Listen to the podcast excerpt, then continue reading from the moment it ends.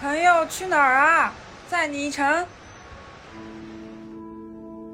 车内放羊，闲聊流浪。大家好，欢迎搭乘车内放羊专线。我是想搞艺术的司机仙。目前车况良好，油箱已加满，后座的羊也已经喂饱，请系好安全带，我们即刻出发。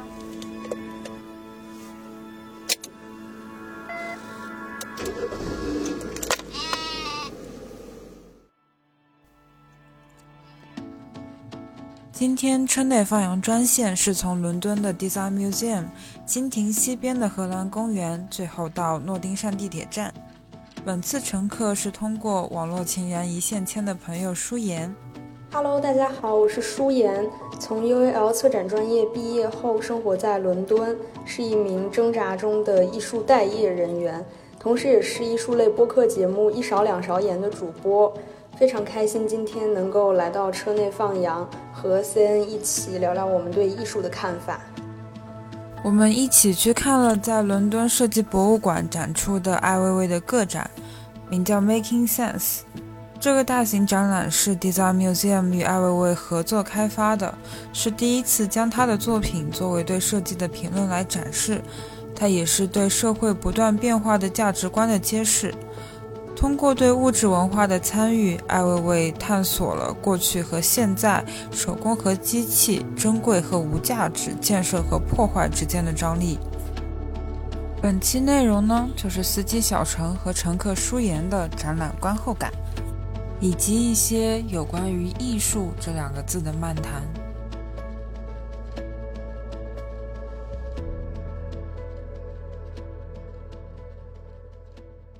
过这一次展览，你对他从路转粉？嗯嗯，我有一点点路转粉，就是因为我之前其实没有太多的了解过他，就只是有比如在某一个展览里面，然后或者某一个美术馆里面有看过他那么一两件作品，因为他的作品很多都是用现成品去表达一些，就是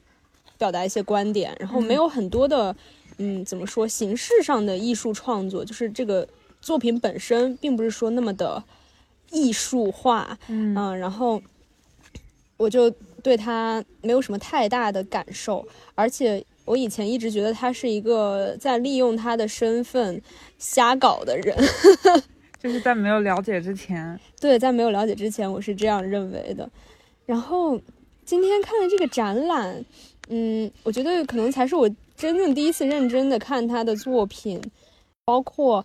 在看展的时候和你聊一些，就是你有讲一些你前期调研他的创作过程，就包括他乐高的那个作品，嗯，就会突然让我对他改观了。就是原来他的创作不是像看起来那么一拍脑门儿，对，一拍脑门儿随意的去做，而是经过了很长期的调研或者一些深思熟虑的一些，嗯，才去。进行的一些创作，嗯，对，就是会觉得他的观点，他的那个切入点是虽然小，但是他很能辐射到很多人，能让人想到一些比较深刻的社会议题。嗯嗯，让我想到，我就最近不是在看那个尼尔盖曼大师课嘛，里面有说到，如果你的东西足够具体，那么它就能应用到别人的身上。我觉得这一点说的很对。我看他那本叫《遗忘之海》，讲了他书中的那个主人公叙述的角色，他是一个四十五岁的一个男的，然后他回到他的旧时的家，然后想起一些发生在他七岁时候的一些故事。嗯，然后他会说这本书出版了之后，他收到读者的来信，就是说，嗯。虽然我的童年跟你书中写的完全不一样，但是我还是在故事当中找到了我童年的感受，就是因为他写的东西可能足够具体，就包括我自己阅读的感受，也是因为书中那个主人公从小喜欢读书啊，比较安静啊，自己躲在房间里的那种经历，会让我想到小时候的我，所以我觉得就是就回到艾薇薇她的那个作品上来讲。就是因为，就是像我刚刚在店里面和你聊的那样，因为他的东西，它把很多就是重复的单品聚集在一个场所里，并且是很多重复的单个的物体聚集在一起的时候，它制造的那种场域就会让你很有共鸣。就是你作为一个个人，在一个社会群体里面，就是像他作品陈列的那样，你就是被淹没在这么无数个跟你看起来差不多的东西里。嗯，就像那个壶嘴一样，能够被 resonate 到我有嘴我在说，但是我被淹没在这么多张在发出声音的嘴巴里面。的那种感觉，对，他可能会有别的解释，但是我作为观众，在不看他的作品解释之前，会有这样子的直观感受。就所以他用了很多度量和体量来描述他的作品，我觉得也也是他自己的一一种，嗯，怎么讲语言？因为他，嗯，其他的作品我在网上看了，包括用那个。自行车，然后用陶瓷做的瓜子也也是体量很大的，对我觉得这还蛮有中国特色的，说实话。哎，真的耶！你说到这个点，确实就是都是一些很宏大的。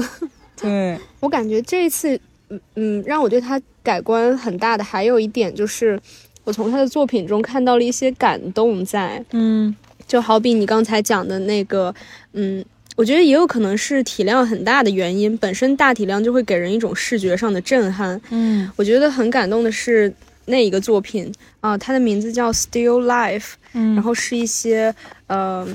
这是后石器时代的石头的石头，对，一些作为工具，在当时是作为工具被生产出来的石头。嗯，那个时候人们用这些呃石头是进行呃生存，就比如说。做一些斧子啊、刀啊这些，他们是用那些工作是为了呃，用那些工具是为了生存。然而现在艾薇薇发现他们的时候，他们就是在一些旧的二手市场里面，作为一些完全没有任何用处的石头在售卖，就是让我有一种感受，就是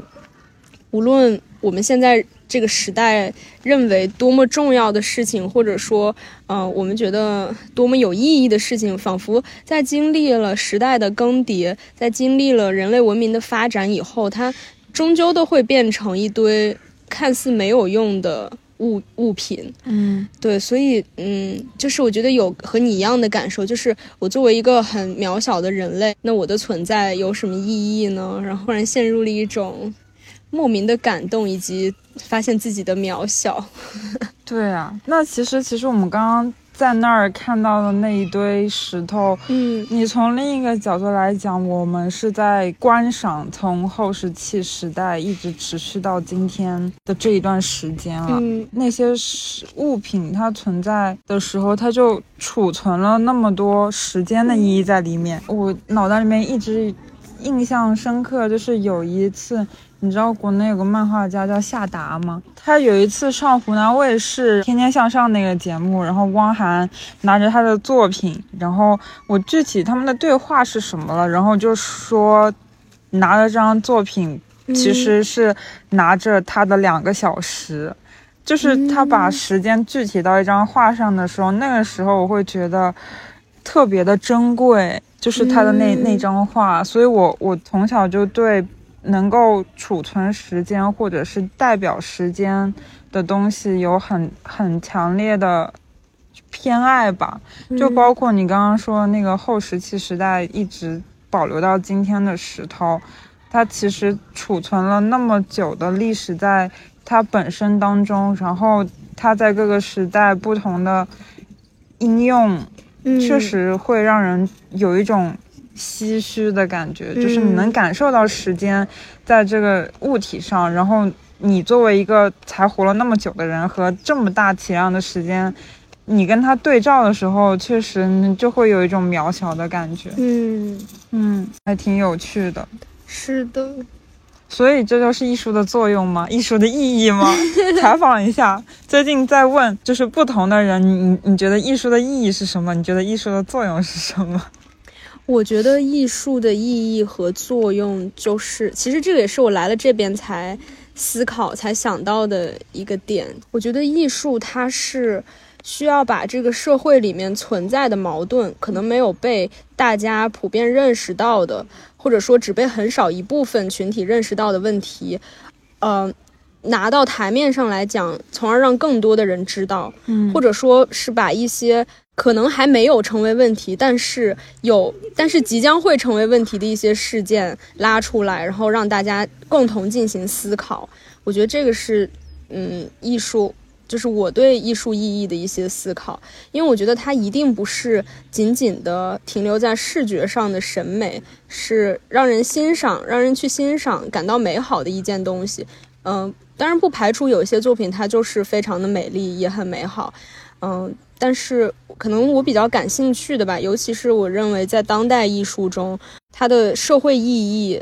反而是现在来说，嗯，比较对更重要的部分，因为我们已经过了那种。探讨绘画技法的时候，已经不是什么文艺复兴啊。那个时候，那技法，我觉得不管是国画还是西方的油画、雕塑，那已经它的高峰、巅峰时刻已经过去了。嗯，我们现在无论再怎么创新，可能都。没有办法去超越那个时候，也只能做的就是一些模仿和技法的传承。那我觉得，就我在思考什么才是能代表我们这个时代的艺术呢？那可能就是这些，嗯，表达社会议题，然后可以发声的艺术作品，可能是我们这个时代的艺术的特点吧。嗯嗯。我我我记得我去年的时候有有一段时间，因为那个时候在做毕设嘛，然后我做的事情也是在讲我自己个人的一些情绪问题，当然是在这个社会大环境之下产生的情绪问题。嗯，然后我记得有一天晚上也是在思考类似的话题，然后我就会觉得说，就感觉。艺术跟科学，它其实是两个同等重要的学科，只不过我们探索的探索的结果不一样。科学它是在讲求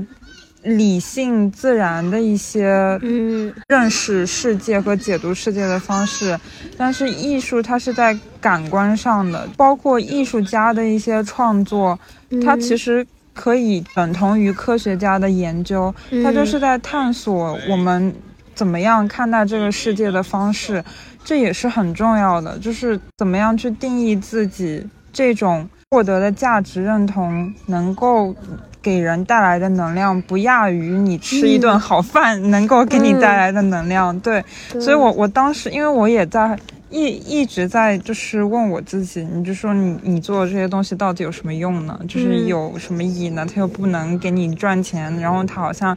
你在解读我我我在解读也只是我自己个人的问题，但是我哪怕是自我感动也好，我就是会觉得说我我在探索一种新的感知方式和表达方式，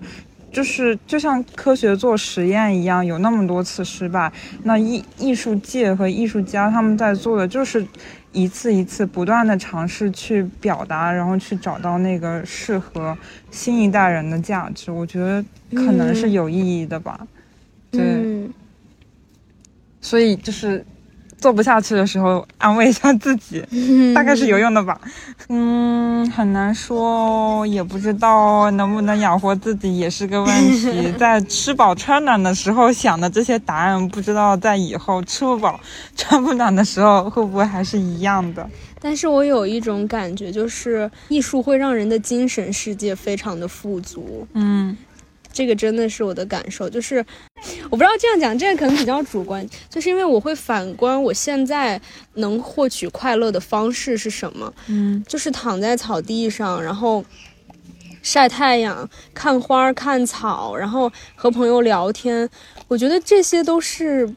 好像不怎么需要金钱付出可以实现的事情，所以而且在伦敦这个环境里面，就是博物馆、美术馆。不收费，然后可以免费的欣赏艺术作品，然后再去畅想一些东西。我觉得好像现阶段看来，当然我能走到这一步也是有一定的物质基础的支持，对，才让我有了这样的感悟。但是我觉得好像现阶段来说，我所想要追求的东西，嗯，不是那么直接的，就是需要一定要金钱才可以满足的。所以我好像目前还在乐在其中。嗯，谢谢金主爸爸，谢谢金主爸爸，谢谢谢谢。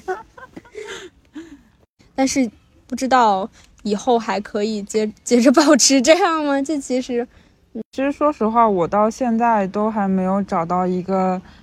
事情，就是说我非干这个不可，不干这个我整个人就死了。有些艺术家还挺 typical，就是他们有有一种天才在左，疯子在右的感觉。嗯，但我感觉我不是那种类型。但我唯一可以就是确定的一点就是，我觉得我应该，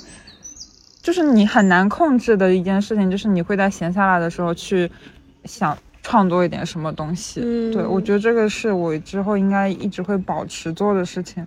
但是但是这个跟如何生活好像又是两码事儿。嗯哼，对，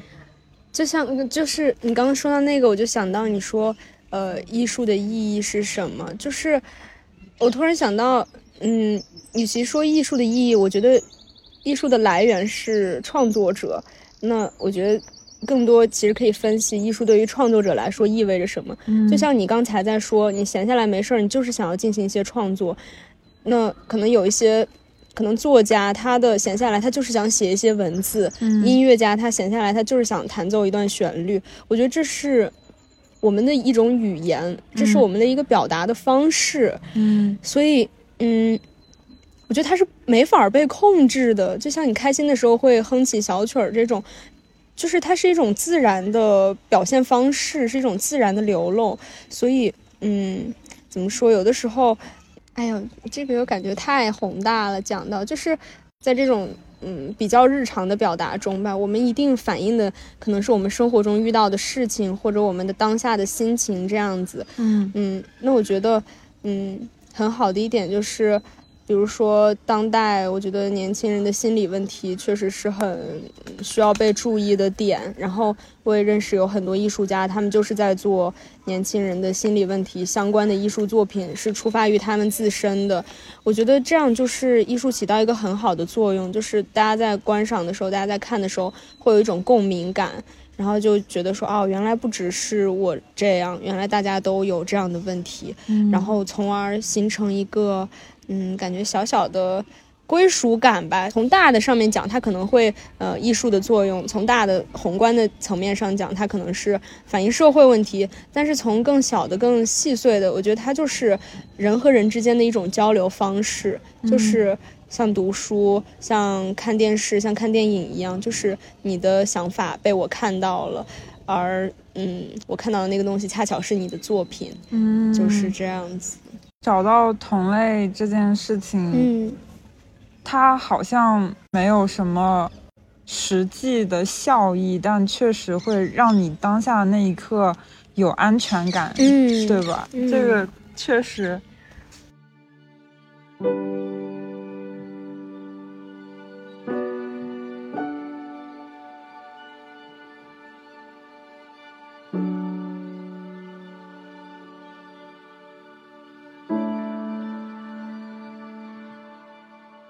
今天咱们早一些有在聊到的，嗯，说在城市中的归属感的这个事情，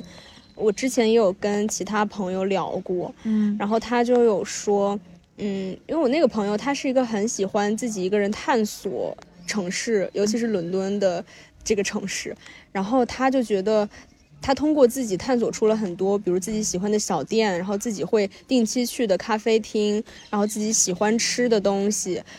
然后那种时候，他说他就会对这个城市有一些归属感，因为他知道他比如心情不好的时候，他可以去哪一个地方，感觉这个城市不再是一个完全陌生的，有一些仅属于他的回忆。我觉得，嗯，这好像也是一种，就是刚才我们有在说到，嗯，在这个地方有没有归属感，可能也是一种寻找归属感的方式。嗯，再说抽象一点，它就像一个。负伤的过程，它就会让你那种，它一一个归属感，就像让很多飘在空中的线收到一个笼子里，嗯，然后它提供了一个位置给你存放。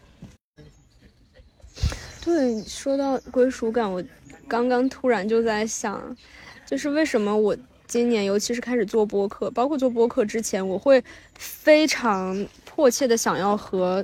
更多的人交流，嗯，和更多的人交谈，我觉得我好像也是在寻找一种我自己的归属感，嗯，就是我在这个陌生的城市，然后去见识各种各样的人，听各种各样的人的生活经历，然后和他们成为朋友，认识他们。我觉得这是在构建我对于这个城市的，在这个城市中的一种归属感。因为我觉得，嗯，怎么说，咖啡店或者是一些小店面，一些熟悉的街道，嗯，他们对于我来说终究是冷冰冰的，一成不变的。但是人不一样，我觉得人是流动的，是鲜活的，所以我好像更喜欢去探索人，而不是嗯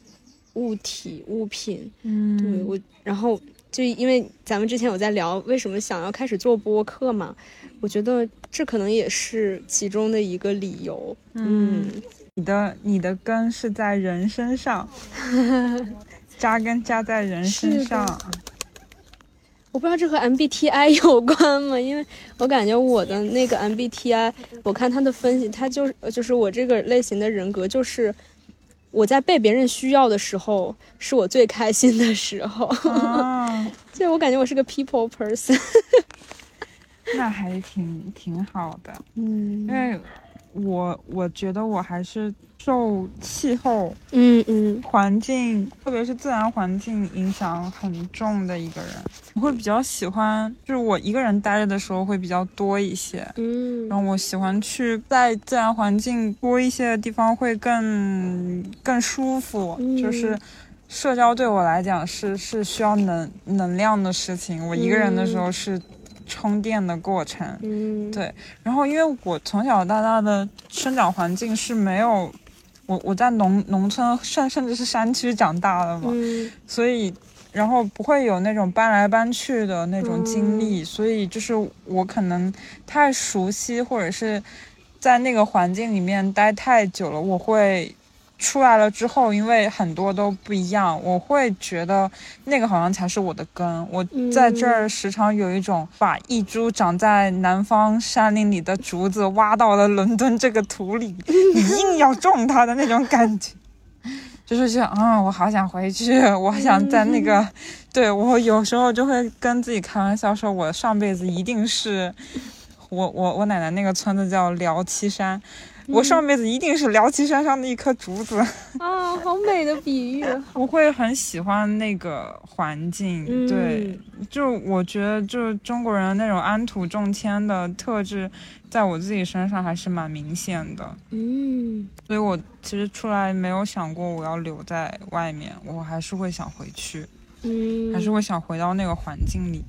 嗯，就其实我也很想回家。你刚刚讲到，其实你觉得环境对你很重要。嗯，然后在你讲的时候，我又在思考我自己，我为什么想回家？就是我，我想要回到家里去，呃，和那些我亲近的人重聚。我觉得有他们在身边会很开心、很幸福。嗯，确实哦，就是有人是会觉得环境是最重要，然后有人会觉得。环境里的人是最重要的，嗯嗯，但可能是因为人还是愿意待在自己熟悉的地方吧。毕竟就是虽然在这儿也不算时间短，但跟自己过去的二十几年来比，嗯，就是我们还是在他乡的。是的，嗯，反正最后总结都是一句话：不想在伦敦待了，我要回家。两两个在伦敦待不下去的人，今天早上还在咒骂天气。你我觉得这就是，就今天的天气又很好的诠释了伦敦，它就是要狠劲儿的扇你巴掌，不停的折磨你，给你狂风暴雨，把你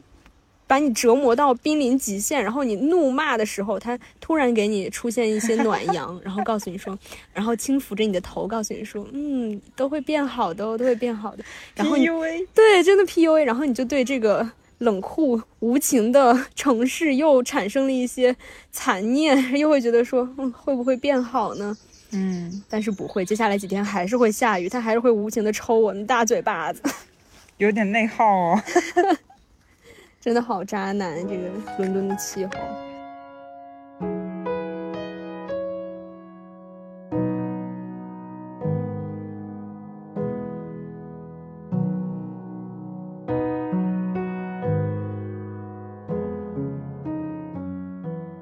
其实我挺好奇，就是策展，就是一一般会学些什么？我觉得不同学校的策展课程应该，嗯，侧重的方向不太一样。嗯我们学校，我以前以为它会比较实践，嗯但是我后来发现它其实比较偏理论。嗯我们的课程它会，老师会带领我们读一些，比如一些艺术评论家写的东西，嗯。然后包括嗯、呃当时正在像我们上课那一年，呃，像呃，尤其是刚入学那一个时候是 Black History Month，、嗯。然后他就会让我们去读一些关于这些嗯黑人黑人文化的、嗯。对的这一些，然后包括为什么会有 Black History Month，然后这一些呃，包括社会上正在发生的一些热点事件，然后会相当于这一部分的引导，其实跟展览策划我觉得没有太大的关系，它反而是感觉是在培养我们对于艺术批评的一种认识，然后以及呃对于社会发展的这种社会事件的敏感度这一方面的。然后我也有和他在 UCL 有呃学的是博物馆学，嗯然后他们的课程就会比较偏实践，课程里面就会安排大家去博不同博物馆实习，然后你在和那些博物馆里面的人进行交流，呃，然后可能会对自己的未来职业规划有一个比较明确的想法，然后或者是有一些嗯道路上的指引吧。我觉得他们感觉是更 practical、更偏实践性的，对。嗯马丁的他们研究生我没有了解，但他们本科有一个课程叫呃艺术策展与批判，嗯然后我觉得他们好像也是挺理论的，应该比我们更加的理论。所以所以你们就是会有呃，就是比如说让你们自己策划一场展览的这种课程，其实是会是有的，因为当时我们第一学期的课程，它就是因为我们的展览的呃不是我们专业的全名叫 Curating and Collection，所以它其实也想要教关于呃收藏相关的知识。然然后我们学校他们有一个呃自己的相当于一个 collection，然后他们收藏的都是一些嗯。大概七八十年代、八九十年代的一些设计品，嗯然后那些设计品也就是，嗯，碗啊、盘子啊，就是一些比较，呃，daily 的 object。然后这一种第一学期的课程就是每个人分到一件 object，然后你可以根据你去观察你的 object，然后去写一些叫什么，就是 report、object report 这种东西。然后，嗯、还有一个课程是根据你的东西去策划一场展览，但是它仅停留在你写 proposal 的这个阶段，而并没有真正的把它落地，嗯嗯，变成真的展览，所以我觉得他也是有在训练创新或者对于展览的嗯策划方面的嗯，但是并没有很多的 指导。我觉得，如果他能就是大家都可以得以实就是实践的机会，把它变成真的的话，我觉得会更有意义一点。对，嗯，但是我不知道是因为疫情还是我们课程安排的不好，反正。嗯，在我们那一年是没有得以成成真的。嗯，嗯，那他还是会教你们，就是整一个策展的过程是什么样子的。就比如嗯说，我理解可能是先定一个主题，然后你策展人自己有一个想法，说我这个展览我到底要说些什么，还是说你们会根据找到的艺术家，然后找到他们作品当中的共性，再来策一场展览呢？其实这两种都是策展的方法。嗯嗯，你说的第一种就是策展人先有想法，然后再去搜寻东西，然后这种叫 concept based 的呃展览，嗯。就是你先有想法，然后再去根据想想法去搜集艺术作品，然后从而促成这个展览。嗯然后另一个就是我先看到了这些作品，然后我想根据这些作品来做一个展览，他们叫 object based 的呃展览。所以其实这两种都是也算是比较常见的、嗯、策展方式对策展方式了。对，我之前看过一本策展人写的书，嗯在我脑袋里大概留下来的一一个印象，就是策展人他其实是在重新解读这个所有的作品，就是它相当于是以艺术家的作品为创作材料，然后来做一个名叫嗯展览的一个作品，因为他会有自己的思路，就是说嗯我先。它像导一场戏一样，就是这嗯个开始，就是你这个作品它应该在这儿，然后会有什么样的感受，然后那个作品就是作品跟作品之间可能有他自己安排的一些关系在里面，会让嗯观众去感受到对，所以我还觉得他他也是一个需要挺多创作思维和能力的一个工作，嗯，包括他的协调能力应该要很强才行。对，是的，就是，嗯，其实我最近也就是还在想策展人到底起到什么作用，就是策展人的工作方法这一些。然后我最近有在思考，可能因为我的研究方向都比较偏研究型的学者和研究型的策展人展览这种，嗯。我最近得到的一个小感悟就是，其实展览并非是一个策展人的终结点，就是这个策划一场展览，绝对不是说，呃，一个策展人我要做成的目标，而是说这个展览更像是他的调研之路上的一个小汇报展示，就是他策展人其实像艺术家一样，就比如说你是做 textile 的，可能。材料就是你的表达语言。嗯，有些艺术家他可能就是专门嗯专注于呃绘画类作品，或者说更具体一点就是抽象绘画作品。那么他的研究就是都会一直是围绕在这一方面，可能是分析抽象里面的精神呃表达或者怎么样这些，就是一定是一个嗯。可能你所感兴趣或者你所喜欢的特定领域的一种延续吧，就是我在思考好的策展人的特质。当然不是说所有策展人都必须得这样，也不是说我这个就是对的，只是我个人的观点。喜欢的对，对我更喜欢的风格就是，嗯，他有自己一贯的，就像艺术家一样，他有自己一贯的风格，有自己一贯的策展风格，然后。后再去和艺术家合作，去关注自己感兴趣的方面的艺术，我觉得有点像研究研究型学者的这种，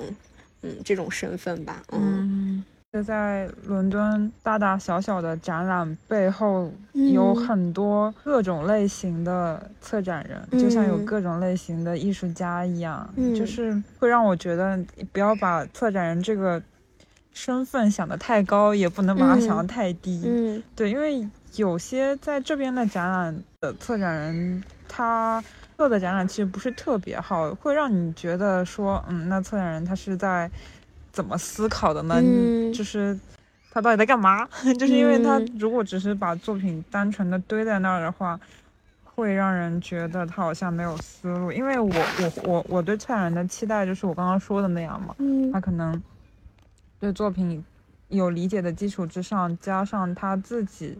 的思维，然后对观众怎么样接受到这些作品产生的感受进行一个调度，嗯，对，就是更像创作过程。但有些的展览，它可能就是只是简单的陈列，会让我失望。对，嗯，对你刚刚说的这一点，其实我觉得，就有的时候你看一场展览，你觉得好绝妙啊，好棒啊，但这个时候你会想，是这些艺术作品。够棒，让我觉得这个展览很棒，还是说这个展览的策展很棒，让我觉得这个展览很棒呢？其实这个问题的答案就是一定是相辅相成的，一定是策展够棒，加上作品也够棒，然后一起才形成一个很棒的展览。所以就为什么刚才我说我感觉我比较偏好这种，嗯，他一直有自己一贯的研究领域，然后再去做的展览，因为我觉得这样往往嗯得到的都是比较高质量的展览。因为你只有足够了解你喜欢的领域，然后有足够久的这个调研，然后你可能才能真的呈现出一些比较好的东西。当然，嗯，当然也不乏有一些可能追求比较快的、比较直接的视觉上或者比较那嗯，就是直接说就是商业的展览、网红展。嗯，我觉得它可能短期内可以给你带来很大的收益，但是。取决于个人追求吧，就看看你想追求的到底是哪一部分。嗯嗯嗯，包括今天那个展览的策展，对我看他有没有策展人信息。今天那个展览的策展，其实我还。就是我感觉我对他的感受有一种，嗯，从谷底到山顶的感觉。就是我一开始一推门进去，我直接整个大傻眼，就是好像把所有艺术品都乱摆在那个展厅里，然后像一个 art fair 一样，就是。让我觉得说，嗯，就是甚至进去，我一开始第一部分我都是懵的。我说我到底该从哪开始？它不像我看的那些常规展览，都是第一部分、第二部分，然后就是一个很有叙事性的一个路线，然后可以领导你这样走。然后我就我就想说，而且人又很多，然后然后咱们就很其实就很 random 就开始看离自己最近的作品，然后就边走边看，边走边看，然后我才发现。哎，这个策展方式其实也蛮有意思的，因为它其实也是有策展在的。它是分为了三个部分，嗯，然后每个部分有一些作品，然后有一些大的主题。但是怎么说，就是在观看的这个过程中，可能我第一第一眼看到这个作品是第一部分，然后下一个作品又是第三部分，下一个作品又是第二个部分，乍一感觉会有一些混乱。但是因为都是艾薇薇的作品。包括他的一些表达语言，还有他的这个作品里面的叙事，都是有一定的连贯性在的，所以我并没有觉得说会很突兀，会很混乱。我觉得就是反而像在查字典一样，就是我看到那个作品看完以后，我想看看他文字描述，OK，我找到编号，然后我翻到那一页，我就读了，然后。就是我发现，哎，对我的观展体验没有任何的影响，并不是我想的那样的混乱无序，所以我就是还觉得蛮有意思的。而且我觉得它这个展览就是把展览空间，把展览空间也利用到了最大化，能能能放的都放了，对，能放都放，而且那么小的一间厅，放了四十多件作品，而且还有那么多件大体量的作品，就是。我觉得就是一个很 经济 实惠的展览。我觉得这本小册子其实帮了很大的忙。嗯嗯，是的，而且它挺好的，就是它从这个 accessibility 上面，就是它通过颜色标注，我觉得就是很直观、很视觉的，我就知道了它的划分区，然后还有数字的辅助。我觉得阅读起来是没有难度，包括它里面英文文字，我觉得也都是一些比较易懂的，并没有说很难的、很难懂的。对，而且就是，嗯，刚刚看展的时候，你也会有感觉说，就是艾艾维他本身，他更像是一个文献记录员。对，嗯，就是因为他的，嗯。每一个作品，我觉得都是很有时代性的，包括就是以前我可能看到我会不理解的东西，包括就可能说它这个展览里面有一些记录零五年的北京的街道车在走的这种片段，嗯，可能放在以前我就会觉得说，嗯，这到底有什么意义？对啊，但是现在我在反观，尤其是你身处一个异乡的时候。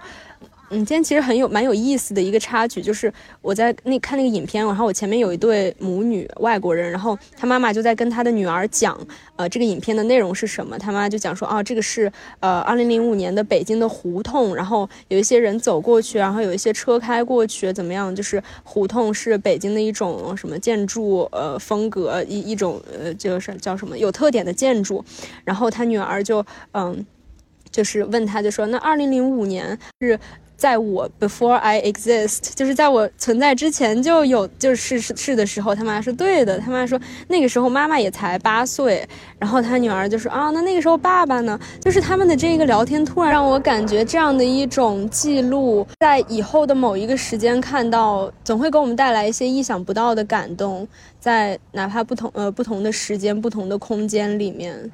可能我是一个比较念旧的人，比较怀旧的人，我就会很喜欢看以前的东西，然后我也觉得就会很感动吧。嗯嗯哦，又扯远了。再说到他的这个学者的形象，就是怎么说？就是以前我觉得他东西就是一些嗯，他比如说什么奔跑啊或者干嘛，就是让我看来我说咦这在干嘛呀？因为。就有时候你单看到一个作品没有什么描述的时候，就是不明白，就像杜尚的小便池一样。但是今天这个展览，我觉得我才是第一次认真的去看他的呃作品，然后加上配合这个文字的阅读，然后更了解他，我才发现他其实每一个作品都不是说单单的存在那么简单，而是说背后有非常呃长期的调研以及呃各种嗯非常有意义的。创作方式，就像咱们有在聊那个乐高的那个作品，你有讲说他那个时候其实是想购买乐高的产品，但是因为一些呃政治原因、条款原因，就是没有能够买成，于是他就向全球的人来收集一些二手的乐高，然后最终促成了那件作品。就是在了解到了这些以后，会更让我觉得他更不像是一个。艺术家，他更像是一个，又像是一个社会家，又像是一个研究学者，就是他的身份突然变得很综合了，因为他不只是在考虑视觉上的东西，就是做的这些创作会让我觉得他把人们带到了一起。他在和人、和这个社会、和我们可以接触到的人事物进行一些联系，进行一些共鸣。说这个让我想到，就我不是跟你说，我前段时间在看那个 Relational Aesthetics 那本书，然后我现在脑袋里面想到的一个内容就是他。在概括作品创作的不同的阶段，他说一开始是人和神，后来是人和物，现在是人和人之间的关系。嗯，我觉得确实是这么一个变化的过程。很多现在在做的艺术品，它更多的是需要在观众所在的当下才能够体现它的完整性。嗯，特别是一些行为艺术。嗯，是的，就其实以前，因为我以前学画画嘛，就是我觉得我反我会比较多的考虑作为一个创作者，就是我想画什么或者一些技法上的东西。其实这个就是我觉得属于创作里面可能所有人都会经历的第一个阶段吧。但是到现在，就是当我跳脱出了创作者的身份，我感觉我变成了一个旁观者，或者是走到观众的身份，我才发现，啊，原来除了这些东西，我们可以考虑的。有更多，就是我觉得这也是艺术很迷人的地方，就是你永远看它，永远会发掘出新的东西，嗯，永远有新的我们需要关注的。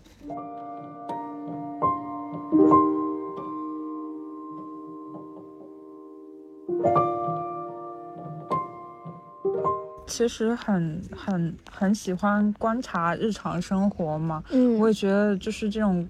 观察能带给我，一是。这这是我排解自己情绪问题的一个方法，因为我发现，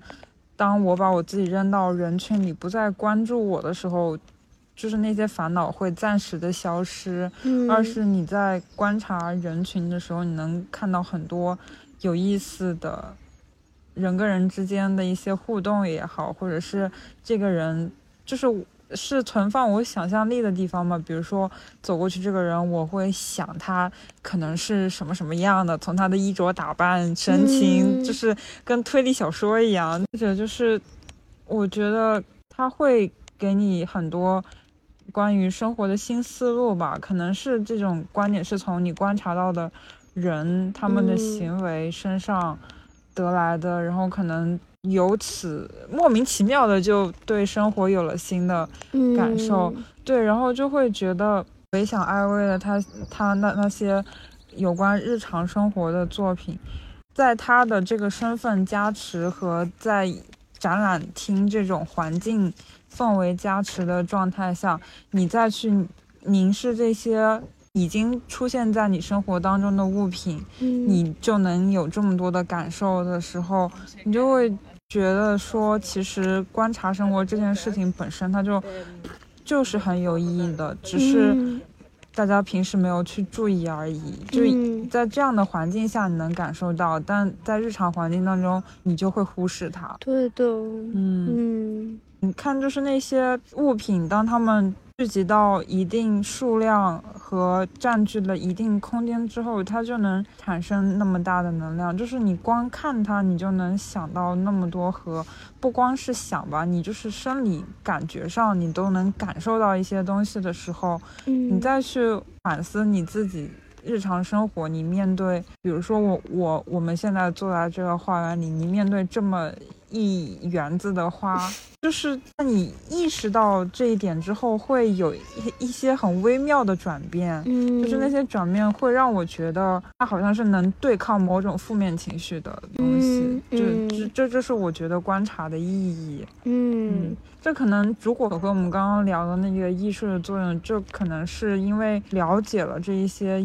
艺术创作者和他们的作品之后，带给我的关于。生活的体悟吧，就是我能够有更多的，哪怕是小角度来看这个生活。嗯嗯，说这个我也有共鸣，就是其实嗯，学习艺术怎么说？我觉得或多或少的有帮助我在学习如何更好的观察生活，以及如何更好的去实践生活这一个事情。嗯嗯，难以描述这种微妙的感觉，蛮有趣的。哎，就是我之前有看到，这是个题外话，就我之前有看到一个微博，就是说，嗯，嗯，就是有一个博主，他就发，大概就是说，呃，我觉得呃，因为他是艺术院校的学生，他说他觉得在艺术院校里面，无论你做多么奇怪的事情，都会被认为是稀稀松平常。然后，嗯。然后他说，呃，就像他他以前就是在可能在毕业之前，在学校里面就他一些奇怪的打扮，然后他都没有认为什么。然后后来他毕业了，他就戴了一个那种单单边的耳夹，然后呃出去，然后别人就觉得说，哎，好奇怪啊，你另外一个掉了吗？对啊，就是你怎么带了一个这样，你另外一个去哪儿了？然后他才意识到说，哎，原来是这样。然后我看到那一篇，我就想到之前我们就是在 Chelsea 的时候，然后。那是新的一届的 Fun Art 学生，有一个男生，他就每天在校园里面吹萨克斯，但是他吹不是优美的旋律，他是瞎吹乱吹，你知道吗？他就是完全没有任何旋律，没有任何呃规章的，没有规则的，就是瞎吹，然后。后来，因为他吹那个实在是太吵了，因为我们学校又很小嘛，然后萨克斯的声音又非常的大，然后他又总在学校的草坪上吹，就吹到图书馆里面全是那个声音，然后被保安给叫停了，就是不许他再吹了。然后那个时候，我记得有一次是我和我朋友坐在校园里面，然后他就坐在草坪上开始吹，然后因为我们学校是一个开放式的校园，就路人就会走过那个地方，然后就在校园里面穿来穿去，就你看那些穿着西装革履的人或者穿着大衣外套的老中老年人，然后他们走过。他们也不会觉得说，哎，好奇怪，我停下来看一看这是怎么回事。他们就觉得说，哦，这是一个艺术院校，那这好像是艺术家在做事情，那就是正常的事情吧。然后就匆匆走过。我觉得这也是蛮有意思的事情。嗯，对我感觉这也是在艺术院校里面上学很幸福、很快乐的事情。他。他给你提供了一定的自由的范围，一是的，一定的不正常的范围，是，这就是为什么毕业以后时常想要发疯，感觉没有地方可以发疯，我需要发疯，这个世界太正常了，确实。